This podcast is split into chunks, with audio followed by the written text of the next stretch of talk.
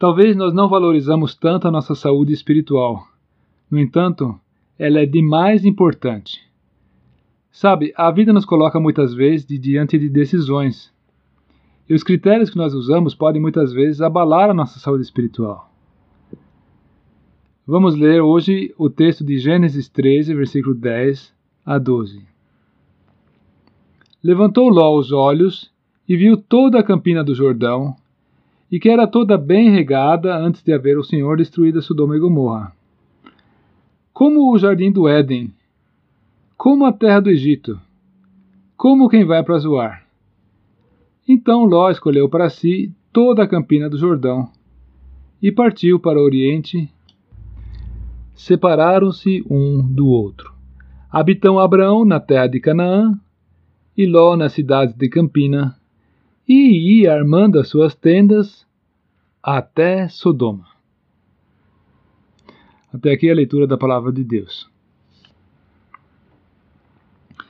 Talvez vá chegar o dia em que você vai ter diante de si uma escolha. Que profissão vou abraçar? Mudo de emprego? Quem sabe vai ser bastante útil você comparar a tua escala de valores, os teus critérios, com os de Abraão e os de Ló. Porque analisando o balanço final da vida desses dois, nós vamos chegar à conclusão de que critérios como alta renda, uma posição de destaque, possibilidades de progresso profissional não deveriam estar no topo da lista dos critérios. Existem coisas mais relevantes, mais importantes e as quais Ló não levou em conta. Refiro-me principalmente à comunhão com Deus. E essa comunhão com Deus nós somente podemos experimentar quando nós nos deixamos conduzir por Ele e vivemos um estilo de vida que não se associa com esse mundo. Se nós fizermos uma escolha dentro desses parâmetros, nós teremos feito uma boa escolha. Mas, irmão, você não está exagerando? Ora, vamos então abrir no Novo Testamento, onde temos uma surpreendente revelação acerca da vida de Ló. 2 Pedro 2, versículo 7, nós lemos do justo Ló. Então, um aspecto positivo para ele, Deus o considerava justo. Mas na sequência nós lemos que ele era afligido pelo procedimento libertino daqueles insubordinados.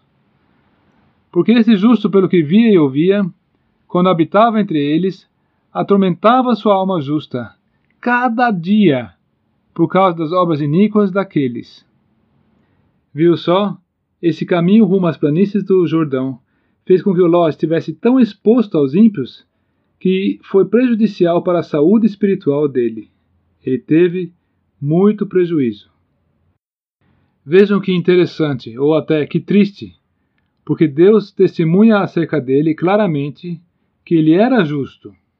Mas a comunhão que ele mantinha com essas pessoas ímpias e iníquas de Sodoma fez com que a sua comunhão com Deus o mais importante, a comunhão com Deus, fosse seriamente comprometida.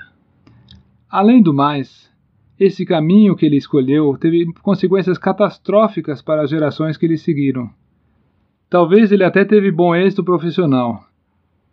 Porém, as suas filhas, atraídas por aquele estilo de vida cosmopolitano, não se sentiram motivadas para abraçar a fé do pai. Está aí o Ló como exemplo de uma pessoa cuja obra da vida se queima, é inutilizada, enquanto que ele mesmo é salvo sim, contudo como que pelo fogo. Conforme vemos em 1 Coríntios 3, versículo 15, que vamos ler agora.